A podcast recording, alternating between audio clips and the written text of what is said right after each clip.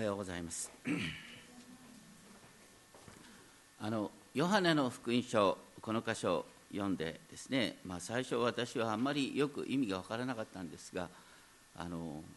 実はこの福音書を読む時にはその当時の政治状況がどうだったかっていうことがある程度分かってないとですねあのこのなんでこういうことが書いてあるのかどうしてこういう、ね、あの動きになるのかっていうことが全然見えてこない。当時の熱い政治状況。今も政治に関して日本においてもいろんな議論がなされます。当時も今も人々はですね目に見える明確な解決を求める。でも明確な解決を求めるためには強い権力が必要なんです。で強い権力は大抵どっかで腐敗するんです。力による解決っていうのは実は長期的にはとても悪い影響を及ぼす場合がある。大切なのは私たち一人一人の心に愛が成長すること。それがなければ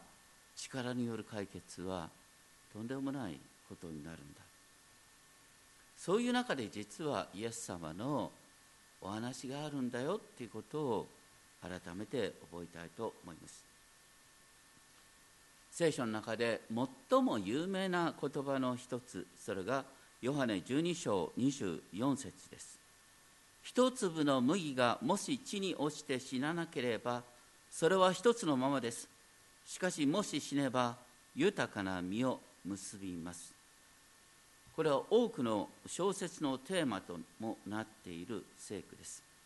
私はこの御言葉を一番最初ですね学生の時にあのドストエフスキーの長編小説「カラマーゾフの兄弟」その扉にあっているこの御言葉があったんでえー、っと驚いた記憶があります。聖書の話は全く知らなかった。そこでですねあのこの御言葉が出てくる箇所なんですけれども長老ゾシマというですねあの尊敬されているあの人がいた。そのゾシマさんが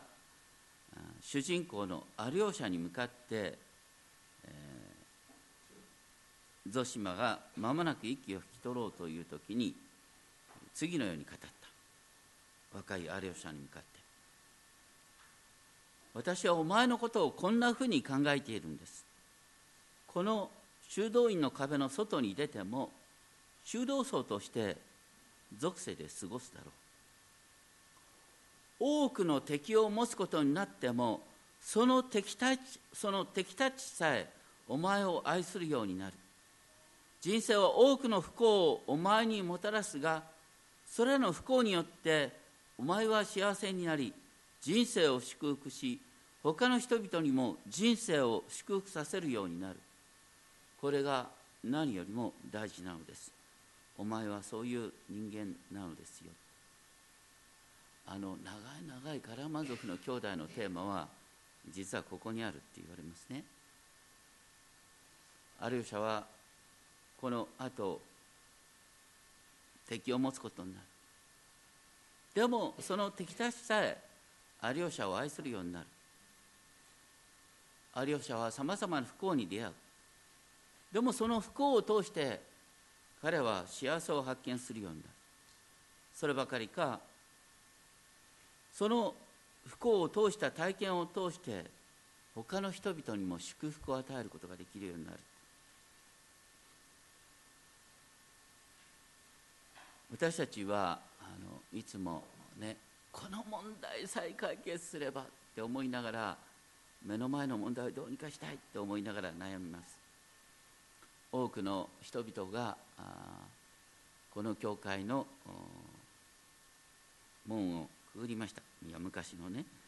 結構カウンセリングの看板出してたでしょ？多くの人が結構相談に来ました。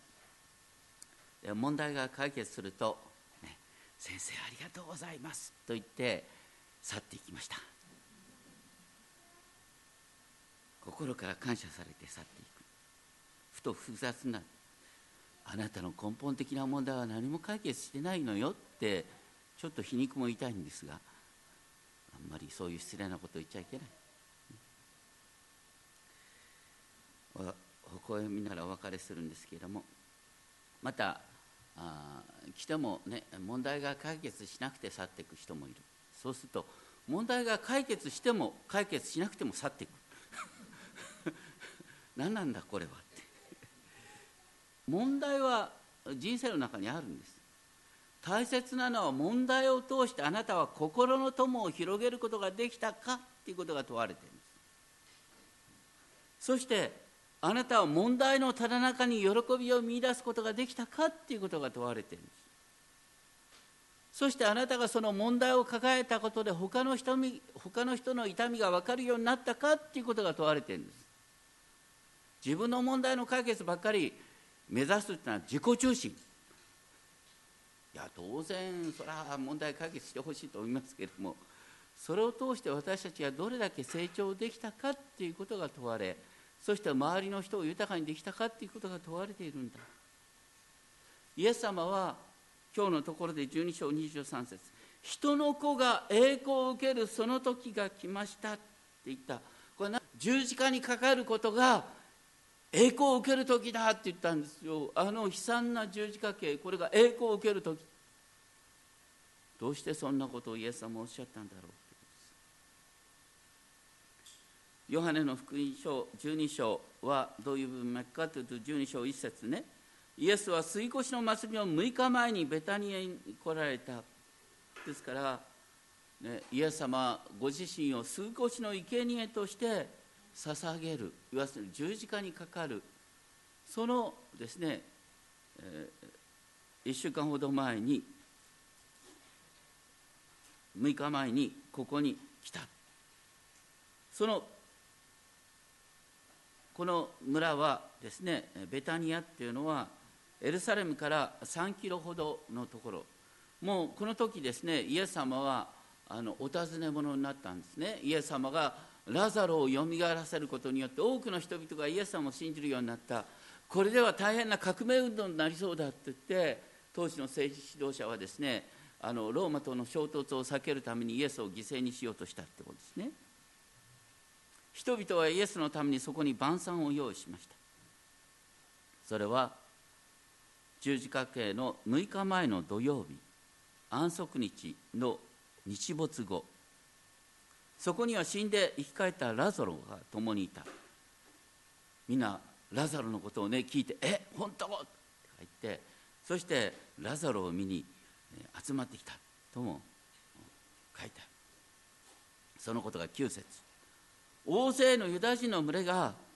イエスがそこにおられると聞いてやってきた。それはただイエスのためだけではなくイエスによって死の中からよみがえったラザロを見るためでもあった。人々がイエス様のもとに集まるもんですから当時の政治指導者らはこれはこれでは革命運動になる。独立運動が起きると言って10節。最初たちはラザロも殺そうと相談した。それは彼のために多くのユダヤ人が去っていきイエスを信じるようになったからだ。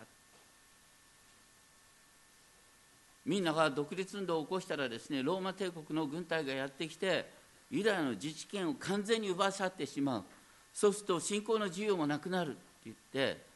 イエスを早いところ亡き者にしなければとんでもないことになると当時の指導者は焦っていた。そういう中でその翌日祭りに来ていた大勢の人の群れはイエスがエルサレムに来ようとおられると聞いてシュロの木の枝を取って出迎えのために出て行った。これ何かっていうと要するに多くの人々がイエス子がイスラエルを新しくしてくれる王だっていうふうに期待して王様を迎えるようにして迎えたっていうことです。祝福あれ主の皆によって来られる方にイスラエルの王にと叫んだ。ホサナっていうのはヘブル語のもともとはホシアナホシアナがあなまってアラム語でホサナになったかなって思います。これは詩編118編25節。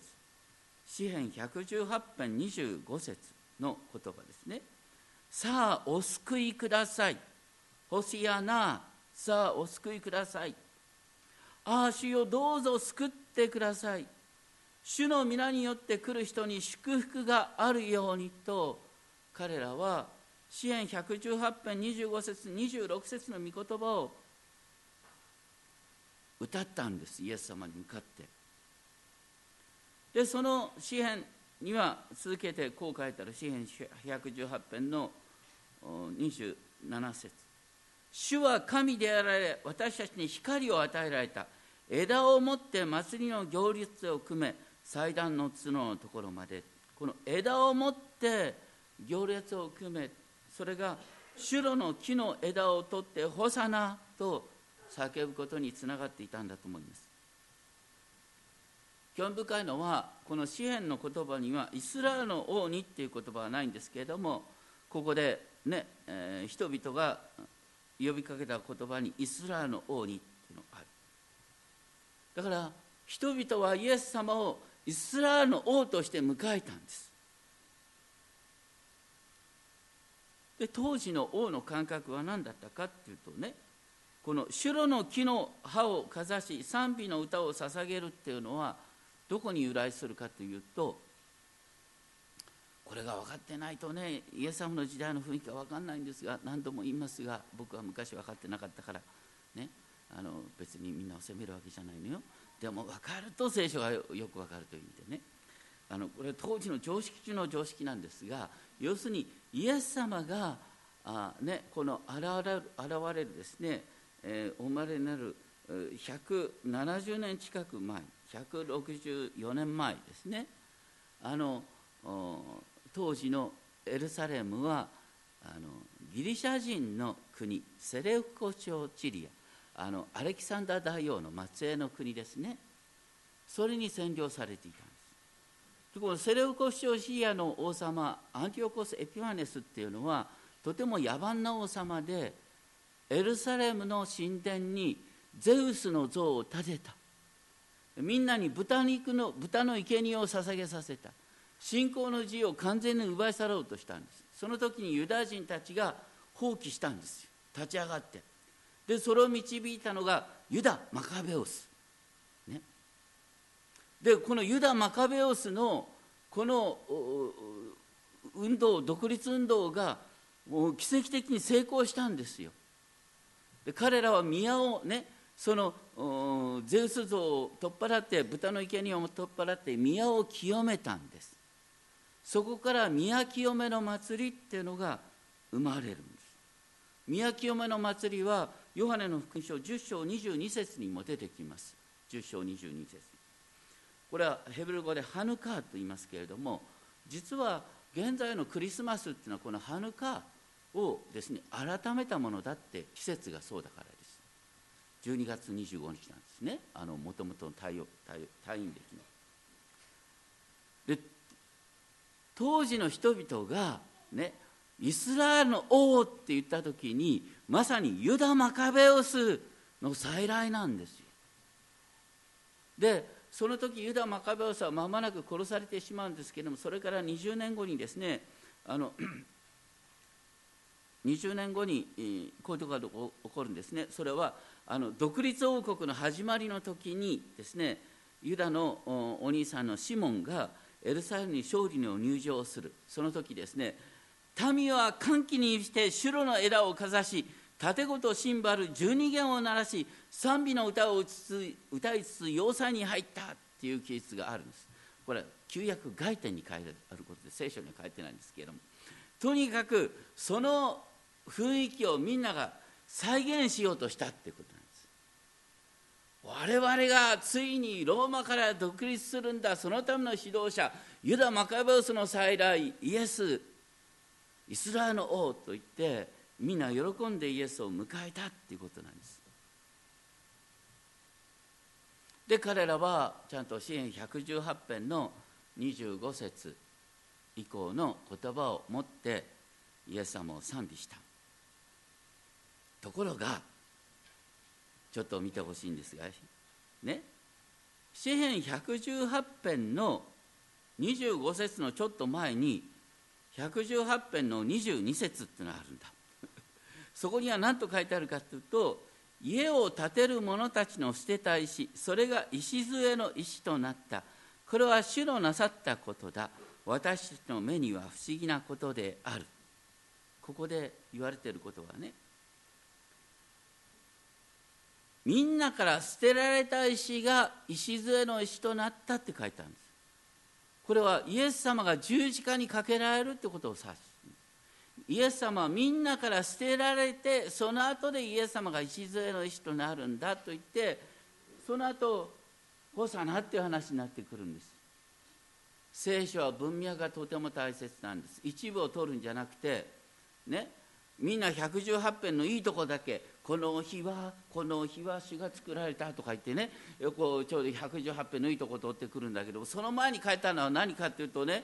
人々から見捨てられる石が礎の石となるっていう話書いたんです。これ昔僕やってなかったから言わないんですがねでもやっぱりねこうやってね聖書の中でこうやって引用されてる箇所があったら新新科学はちゃんとね客中にねこのところを見なさいってちゃんと書いてあるんですそのところを開かないとわからないんです。新約は旧約の解説的な意味があるんです。だからわざわざ開けって書いてあるところを開かないとねストーリーは誤解するんです。当時の人々も開かなかった。かっこいいとこだけ都合のいいとこだけ取り出して。その前に実は人々から捨てられるって書いてあるんだ。で次に、ね、じゃあイエス様はその時に「いやお前たちは何も分かってないんだ」って言ってね分かってない人に分かってないと言ったって大体聞く耳ないから話にならないんでね。イエス様はその時何としたかっていうとなんと人々のねそのあの喜びにね、えー、自分の身を任せるようにさらにね大胆なああの形で自分が救い主であるってことを見せた。それは何かっていうとあのロバの子を見つけてそれに乗ったって書いてあります。14節。ロバの子を見つけてそれに乗ったっていうのはこれは何でしょうか？ね？それは恐れるなシオンの娘見よあなたの王が来られる。ロバの子に乗って王様がロバの子に乗ってくるって書いてある旧約の予言が成就することだこれはどの箇所でしょうか？ねあの小予言書の中にゼカリア書9章9節ってあるんですね。あのここにおられるほとんどの人に小予言書の福音という私の本を渡してますが多分ほとんど開いてない。ほとんどみんな開いてない。分かってるちゃんと。後で見てよ。ゼカリア書9章9節のあたりを。とにかくですねその ゼカリア書9章9節っていうところをですねちょっと開けない人旧約の1555ページ旧約の1555ページですね。ゼカリア書9章9節に出ているんですが、ね、古い版では1427ページあたりですけれどもとにかくここに書いてあるのはですねシオンの娘よゼカリア書9章9節。大いに喜べエルサレム娘よ喜び叫べ見よあなたの王があなたのところに来られると書いてある。そしてその直後にこの方は正しい方で救いを賜り乳和でロバに乗られる。それもメロバの子のロバにって書いてある。あのもともとですねなんでロバの子に乗るのかっていうとですねえ実はこれはあの、うんと、ダビデが死にそうな時にですねダビデの後継者が誰になるかっていうことでちょっともめ揉めたんですね。その時ダビデの指示でですねあのソロモンがですねギホンの泉でですねダビデのメロバに乗ってエルサレムに入場する。ダビデのメロバに乗って入場することによってソロモンが後継者であるっていうことをみんなに示せたんです。だから王はロバに乗ってくるんだっていう形であの当時の人々はそれを理解したんです。でもこれも誤解でねゼカリア書9章9節のテーマは何かっていうと彼は柔和だから戦うことをしないからわざとロバのしかも転ばに乗ってくる。ロバの子供に乗って戦いも何個しようもしない。大体歩くだけ大変だろうと。要するにですね、えー、ザカリ書9章9節の文脈は何かっていうとその直後に書いてある、ね、神様ご自身が戦車をエフライムから軍馬をエルサレムから絶やす戦いの意味も断たれる。だから神様ご自身がでねこのイスラエルから軍事力をなくしてしまうっていうんです。軍事力を神様はなくす。どうしてかっていうと神様の支配が全世界に現れるからもう戦いなんか必要ないんだよ。神様の支配が全世界に現れるからっていうことの印としてね神のしもべはもう軍事力なんか持たなくたっていいんだ。もう神様の支配が明らかになるんだからっていうこととして要するに戦いをしないっていう印としてロバの子に乗って入ったんですところが当時の人々は何と受け止めたかああダビデの子孫ソロモンがロバに乗って入った。同じようにイエスもロバに乗って入って王であるということを示したってそういう面しか理解してない。んですでもゼカリア書の文脈は何かっていうとその神様の支配が明確になることによってこのロバに乗って入った人の支配が全世界にその支配は海から海へ大川の地の果てにまで至る。っていうのが預言書の文脈だったんです。これもだからね人々人々はゼカリ書9章9節ああロバの子に乗って入ってきただから王様だそうじゃない。文脈は何かってもう戦いの必要がない神様が軍事力をなくするっていう文脈だったってこと。これもだから当時の人々全然文脈を読んでなかった。こう私たちも同じようなことやっちゃうんだよね。で弟子分かったかったら弟子はちんぷんかんぷんだったって16節に書いたんですね。イエス様の弟子でさえ分かんないんだからさ他の人も分かんないのはそれは仕方がないといえば仕方がないんですでもね 要するにななんでこういうことになったかというと人々がね驚いたのは要するにラザロがよみがえった。だからイエスは救い主だ。救い主はこれから我々をローマから解放してくれるんだっていう期待した。そればかりかその期待は違法人にも広がったっていうことなんですね。その あごめんなさい。その違法人に広がったっていう前にあの19節を見るとパリサイ人たちはですねもう人々イエス様の人気が絶頂になるので本当にですねパリサイ人は慌ててこれからですね必死になってどうやってイエスを殺そうかというですねあの悪知恵を使ってですね目的のために手段を選ばないという形で動いていった。一方イエス様はまさに丸裸私は何もしないんだっていう形であのロバの子に乗って私は戦わない王なんだっていうことを実は示していたっていうことなんですね。私たちも本当にですねイエス様にある救いっていうのをなんか目の前の問題の解決ばっかり願ってると、ね、知らないうちに神様を信じていながら目的のために手段を選ばないようなことを正当化することになり得る。でさっき言った20節で登ってきた人々の中にギリシャ人が幾人かいた。この時イエス様はもう本当にね人気絶頂ですからギリシャ人なんかイエス様に近づくことができない。だって当時のエルサレム神殿っていうのはさあのユダヤ人しかあの中庭の方に入ることができない。外庭まで入ることができても。だからユダヤ人の指導者と違法人の間にはすごい壁があったんですよ。でだからこのギリシャ人はですね十二弟子の一人一人のピリポに向かってですね取り次ぎを願った。でピリポはどうしていいか分からないからそれより先輩の弟子のアンデレに相談してで2人でイエス様のところに来た。でこれはね要するにこれも世の終わりの予言として理解できるんですね。世の終わりには人々がイスラエルの王全世界の人々が違法人までもがイスラエルの王を求めて集まってくる。だからイエスは今イスラエルの王としてギリシャ人からも今尊敬を受けるようになったんだよ慕われるようになったんだよっていう感じに受け取ることができる。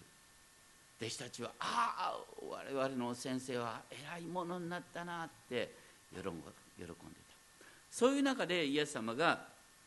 彼の誤解を正すように23節で人の子が栄光を受けるその時が来ましたって言った。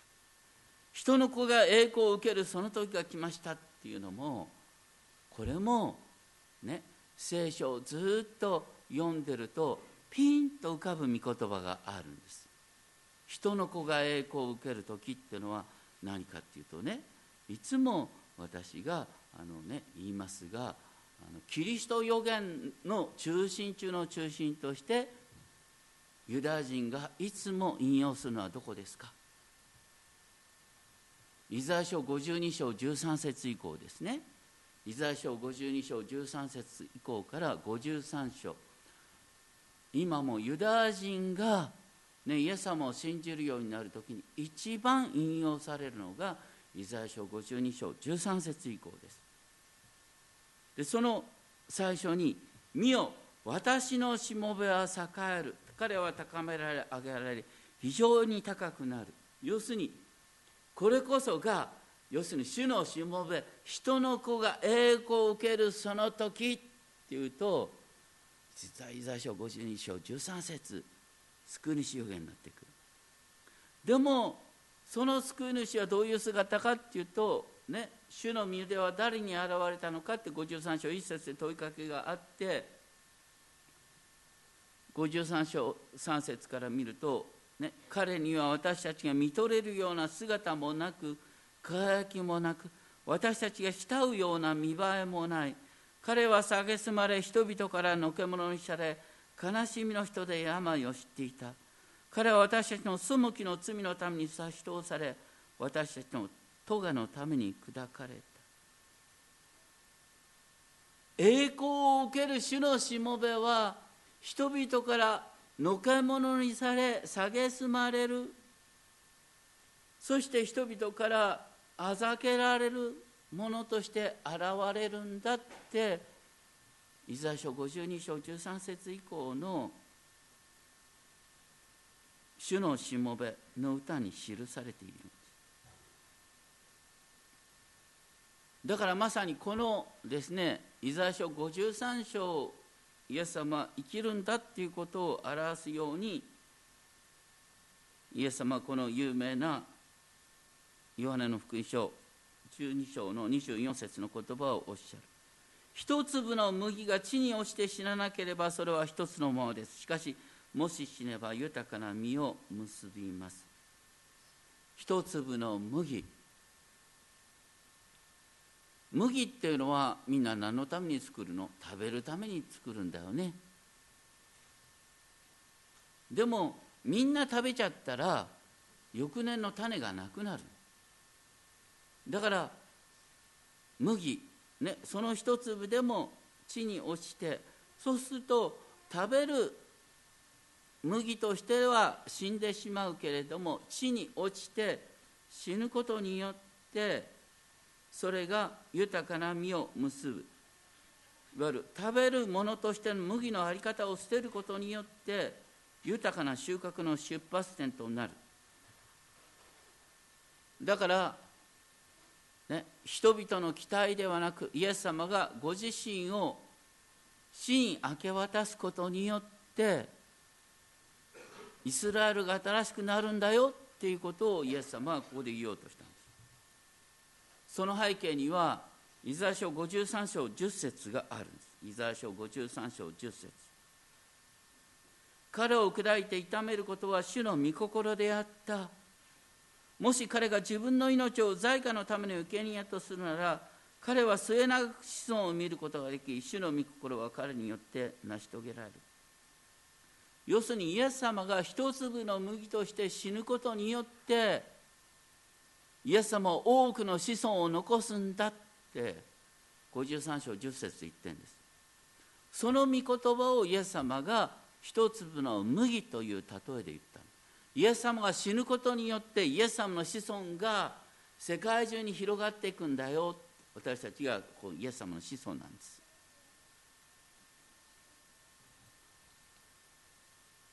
ですからイエス様は栄光を受けるその時とはまさにイザヤ書に記された最も大切な主のしもべの歌をご自分が生きるっていうことの表れ。でそれをなお分かりやすくイエス様がおっしゃったのはヨハネ12章25節。自分の命を愛する者はそれを失い。この世でその命を憎む者はそれを保って永遠の命に至るのです。自分を忘れて神と人とに仕えることでかえって真実の命の喜びを味わい続けることができるある人がこんなことを言ってました。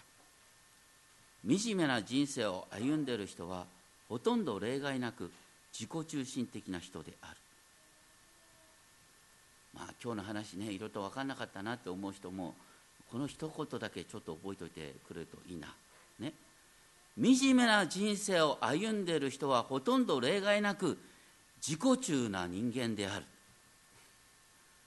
ね、皆さんの周りに自己中な人を見るとする。よく見てごらんなさい。惨めな人生歩んでるから。ごめんなさい。自己中な人はそれだけで不幸の道を歩んでるんですよ。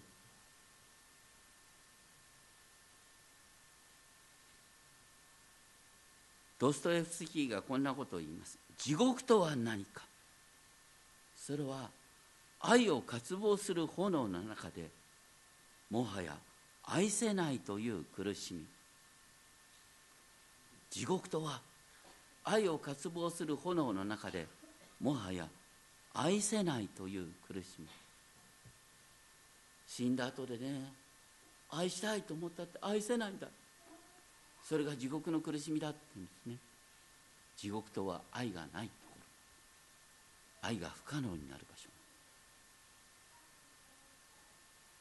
だから愛することを知らない人は今から地獄の中を歩んでるんです。だからイエス様がこうおっしゃった。私に仕えるというならその人は私についてきなさい。私がいるところに私に仕える者もいるべきです。もし私に仕えるなら父はその人に報いてくださいます。イエスに仕えるっていうことは地に落ちる一粒の麦になるっていうことです。自分を生かすためにイエス様にすがるんじゃないんです私たちね当然ながら教会に来る時にはイエス様にすがってくるんですよ。でも教会に来てイエス様を信じた途端これから、ね、イエス様にすがるんだけどもそれ以上にイエス様にお仕えさせていただく。イエス様が私のうちで生きてくださるようにする。自分が一粒の麦になることができるかなっていう見方。そういう生き方の転換をすることによって私たちは実は本当の意味で命を喜ぶことができるんです。いつまでたっても自分自身の救い自分自身の問題の解決しか願わないっていうことはあなたはクリスチャンとしての生き方の醍醐味の部分を最も大切な最も嬉しいいい部分を見過ごしてるんです。自己中なクリスチャンほどクリスチャンとしての喜びを味わうことができないあの悲しいクリスチャンはいません。クリスチャンとして生きるっていうことは神と人とのために自分の命を差し出すっていうことなんだ。イエス様が人の子が栄光を受けるその時と言ってそれは十字架にかかることだ。なんで十字架にかかることが栄光を受けるその時なのかっていうとそれこそまさにイザヤ書52章13節以降に書いてある主のしもべの生き方じゃないか。予言を成就する。これはまさに栄光を受けるその時なんですよ。主の御言葉に従って神と人のために生きる。それこそが実は栄光を受ける生き方。豊かな生き方なんです。私たちは当然ながらねやっぱり年の初めにね神社参拝するわけじゃないけども心の中ではねいや今年こそ無病息災家内安全商売繁盛。あこれを願いたいのは人情だよ。だけどさ1年振り返ってそんなまま行くわけないよね。そう言ったとしたらあなたはとんでもない人間になってるよ。傲慢の極み。そんなさ、うん、人生私の願うようになるなんてさ思ってる人の周りに行ってあなたどう感じる？息が詰まるよ。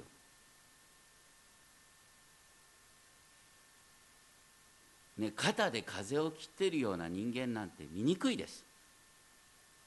誰も近寄りたいと思わない。愛の交わりはここに生まれないんです。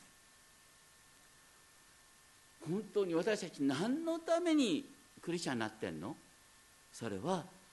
神の平和シャロームがこの世界に満ちるっていうことのために用いられるためにクリスチャンになってるんですよ。ね、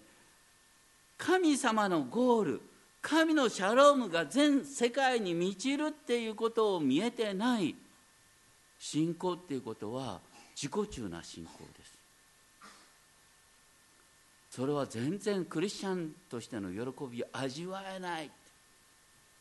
惨めな生き方です。全世界が平和に満ちた世界になる。ただそれは政治でできるんじゃないんだ。私たちが本当に地道に愛することは嬉しいことなんだよ。自分の命を明け渡すっていうことは本当の意味で生きるっていうことなんだよ。っていうことを証ししていくんです。それによって世界が徐々に変わっていくんです。自分の祈りの課題しか祈れないクリスチャンほど惨めなクリスチャンはいません。あなたの祈りはどうでしょうか？世界のために祈ってるでしょうか？隣人のために祈ってるでしょうか？自己中なクリスチャンほど本当に惨めなクリスチャンはいない。神は世界に平和を広げるために私たち一人一人を召してくださったんだ。本当にそのことが見えてるだろうか。お祈りしましょう。天皇お父様あなたは私たち一人一人に本当の意味で生きるということを教えてくださいました。一粒の麦が地に落ちて死ななければそれは一つのままです。しかしもし死ねば豊かな実を結びます。自分の命を愛する者はそれを失い